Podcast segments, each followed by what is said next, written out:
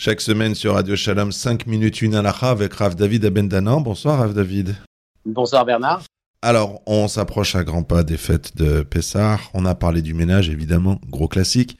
Mais alors, moi, je vais vous poser une question euh, toute bête. Est-ce qu'on a le droit de cachériser la vaisselle?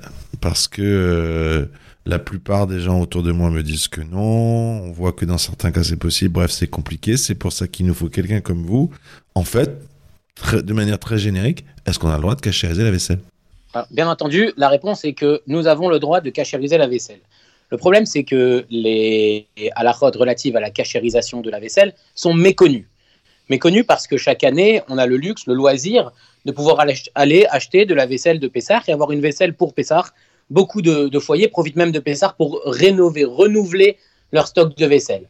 Il y a des configurations qui sont un peu particulières, comme la configuration que nous sommes en train de vivre cette année, dans laquelle c'est peut-être pas évident d'aller acheter une nouvelle vaisselle. Et donc, bien entendu, que la halakha prévoit des modes de cachérisation pour cachériser sa vaisselle.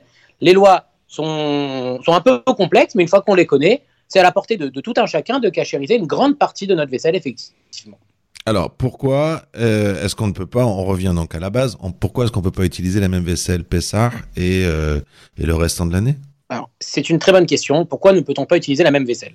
Je comprends que votre question signifie, je me permets de la reformuler. Ah si, imaginons que j'ai une, marmite et que cette marmite est, complètement propre, pourquoi une marmite propre qui ne contient aucune trace de chametz, aucune trace de pain, de levain, ne peut pas être utilisée pendant Pessah alors qu'elle est entièrement propre? Alors parfait, nous avons déjà... parfait, je transmets votre question à ma femme immédiatement. Nous avons déjà évoqué ensemble ce principe lorsqu'on avait parlé des halachot de Bassar Bechalav, du lait et de la viande. Et le principe est le même. Dans la Torah, nous considérons que Ta'am Keika, c'est-à-dire que le goût équivaut à de la matière. Donc, bien entendu, lorsque je fais cuire dans une marmite des pâtes, il n'y a pas de pâte, de chametz, vraiment à proprement parler, qui rentre dans les parois. Il y a en revanche du ta'am, du goût de chametz. Et ce goût-là rentre dans les parois et est recraché par la marmite à chaque nouvelle utilisation. On avait déjà expliqué, je le répète, que le volume des parois de la marmite n'est jamais batel béchichim, ne s'annule pas, et par conséquent, ce qui est recraché à l'intérieur de la marmite suffit à rendre non cachère ou à rendre chametz pendant Pessah le plat qui se trouve à l'intérieur. C'est pourquoi, lorsque quelque chose a été utilisé de façon à avoir absorbé, que ce soit de la viande, que ce soit du lait, que ce soit du chametz, que ce soit du non cachère, pour faire une autre utilisation après incompatible, nous devons au préalable cachériser l'ustensile de cuisine. Alors, vous savez qu'un jour, vous allez nous faire un cours spécifique sur cette histoire de le goût rend euh, non cachère, parce que franchement, jusqu'à présent, j'ai toujours pas compris. Le goût ou la couleur de quelque chose Hametz serait Hametz, je comprends pas. Mais c'est pas le jour, et on s'est promis euh, avec vous, Rav David Abendanan, que vraiment on veut donner une halakha chaque semaine et rester euh, précis sur ce, sur ce point sans faire de pile-poule, si j'ose dire. Alors, une fois les grands principes établis, quelles sont les règles? Les règles sont les suivantes. Il y en a trois en réalité. C'est que dans chaque ustensile, nous devons tout d'abord regarder le matériau dans lequel cet ustensile est fait. Il y a des matériaux qui ne se cachérisent pas, impossible. Par exemple, la terre cuite, la porcelaine, l'argile sont des matériaux qui absorbent, on considère, mais qui ne recrachent pas, et on ne peut pas les cachériser. Ces ustensiles-là, pendant Pessar, s'ils ont été utilisés avec du Hametz, il faudra les enfermer dans une armoire, de préférence vendue, pour être sûr de ne pas avoir à les utiliser.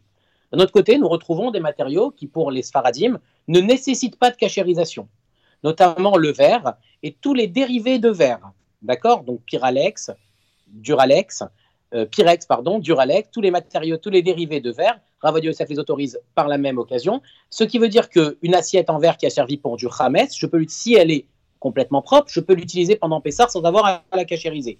On peut même aller plus loin elle a servi pour de la viande, je peux l'utiliser pour du lait et vice-versa, du moment que l'assiette en verre est parfaitement propre, ou que le bol en verre est parfaitement propre. Pour les Ashkenazim, le verre, c'est un matériau qui ne se cachérise pas comme la porcelaine. Mais pour les Sfaradim, on peut l'utiliser. Et il y a les matériaux qui sont au milieu, qui nécessitent une cachérisation, notamment le plastique, l'inox, le métal, toutes sortes de métaux, sont des matériaux qui nécessitent une cachérisation. Donc la première règle, en quoi c'est fait? Concernant les matériaux qui nécessitent une cachérisation, je dois regarder après la façon dont ils sont utilisés. Si ce sont des matériaux qui sont utilisés en contact direct avec le feu, par exemple une broche de cuisson, une plaque de cuisson dans un four dans laquelle je pose à même de cette plaque directement les chalotes, ou alors une marmite, une poêle Tefal dans laquelle je fais cuire des schnitzels sans matière grasse, donc sans, sans un, un, intermédiaire liquide, donc avec un contact direct. il va falloir le liboun. Liboun, ça veut dire qu'il faudra les chauffer à plus de 371 degrés pour pouvoir les cachériser. Le niveau d'en dessous, ce sont les marmites qui ont été en contact avec du hametz, mais par l'intermédiaire d'un liquide, donc une marmite dans laquelle j'ai fait cuire des pâtes. Il y avait un liquide qui faisait tampon, qui faisait intermédiaire entre les pâtes et la marmite.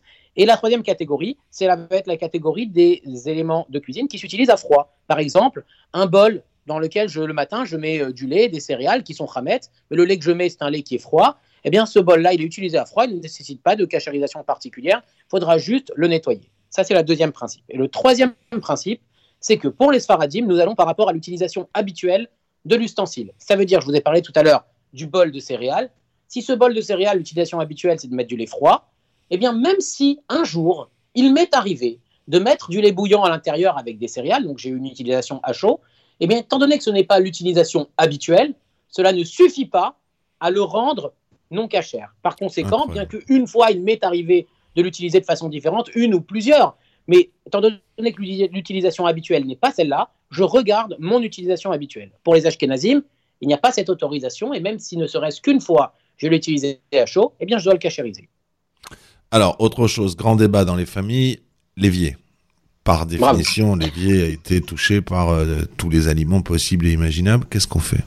Alors, l'évier a été touché, mais nous avons donné des règles, et les règles, c'est pour nous permettre d'avoir une certaine autonomie et de comprendre soi-même quelle va être la halakha. Prenons le cas de l'évier. L'évier, il est dans un matériau souvent qui est cachérisable, donc souvent l'évier va être en inox. Il peut arriver que l'évier soit en, faïence, et là c'est un matériau qui est non cachérisable. Donc on va regarder ensuite, est-ce que l'évier, quelle est son utilisation habituelle? L'utilisation habituelle d'un évier, c'est pas une utilisation bouillante, c'est pas une utilisation à chaud, il n'y a pas de source de chaleur directement posée sur l'évier. En général, on fait la vaisselle, la vaisselle on la fait pas avec de l'eau brûlante, sinon on se brûlerait les mains. Donc l'utilisation de l'évier la plus classique, c'est une utilisation à froid. Maintenant, il peut arriver que sur l'évier, nous ayons posé un jour, soit tombé un, bol de pâte brûlante, ou nous ayons posé des chalotes qui sortaient du four. Donc ça peut arriver. Par conséquent, pour les sfaradim, le ça peut arriver fait que l'utilisation habituelle d'un évier, c'est pas celle-là. Donc le ça peut arriver, on n'en tient pas compte. Donc pour les sfaradim, un évier, il n'est pas, nécessaire de le cachériser. Pour les ashkenazim, l'évier, lui, va devoir être cachérisé en versant de l'eau bouillante dessus. Notez qu'un bon nombre de sfaradim ont quand même pris l'habitude de cachériser les éviers parce que c'est facile à faire, parce que lorsqu'on arrivé en France, eh bien, on était aussi entouré de beaucoup d'Ashkenazim qui nous apprenaient qu'il fallait le faire.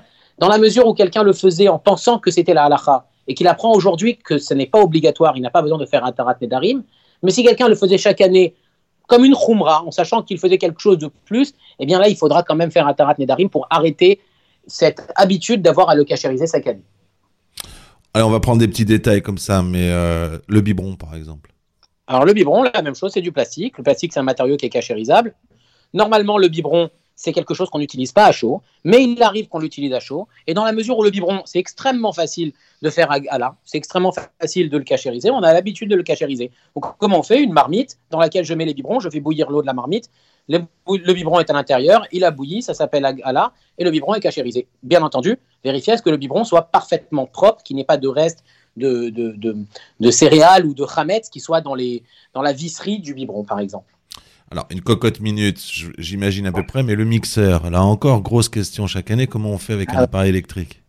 Alors voilà, maintenant là on est dans une catégorie un petit peu à part. Le mixeur, la cocotte minute, le couvercle de la cocotte minute, ce sont des ustensiles que l'on considère comme complexes, c'est-à-dire qui sont la résultante de l'assemblage de plusieurs morceaux les uns dans les autres. Et on considère que ce genre d'ustensiles de, cuisine, on ne peut pas les cachériser. Parce que pour les cachériser, vous vous rappelez la règle de base, c'est que l'ustensile doit être parfaitement propre. Et ça, c'est faisable sur une surface plane, plane. Mais sur une surface qui est euh, comme un, mixeur, qui est en réalité l'assemblage de plusieurs petits morceaux, on ne peut pas. Il faudrait le démonter complètement et après il faudrait chercher dans les moindres recoins. On considère que c'est quelque chose qui n'est pas faisable. Par conséquent, ce n'est pas le problème de la température d'utilisation, mais c'est le problème de la complexité de fabrication qui fait qu'un mixeur, c'est quelque chose qui n'est pas cachérisable de par son, son, état de, trop complexe. Rav David Abendanin, je vais vous rappeler une phrase de, mon maître, qui euh, par ailleurs était aussi le vôtre, je sais, l'un de vos maîtres, c'est euh, Rav Rosenberg qui disait À la base, je n'aime pas qu'on cachérise la vaisselle pour Pessard, et maintenant on discute. Alors, euh, sachez que pour les Ashkenazim, effectivement, hein, des Ashkenazim d'ailleurs ne cachérisent pas. Mais il acceptait la discussion. Il disait d'abord, je vais vous dire, j'aime pas. Après, posez-moi votre question. Voilà. Maintenant, sachant que cette année, comme vous dites, notre maître n'est pas là, mais cette année, c'est une année un peu particulière. Et je n'ai aucun doute que lui aussi nous aurait dit cette année qu'on est dans une situation où si, il vaut mieux peut-être rester chez soi plutôt que d'aller faire des, des, courses de vaisselle qui vont être longues et qui vont nous exposer, exposer les autres à des dangers. Bien, sachez qu'il nous avait aussi expliqué des choses sur les hôpitaux, voyez Dans les hôpitaux, on peut pas changer, donc on fait comme ça, il y a des halakhot, on peut s'arranger, mais il faut toujours faire au cas par cas. J'en profite euh, pour euh, dédier votre euh, cours de halakha.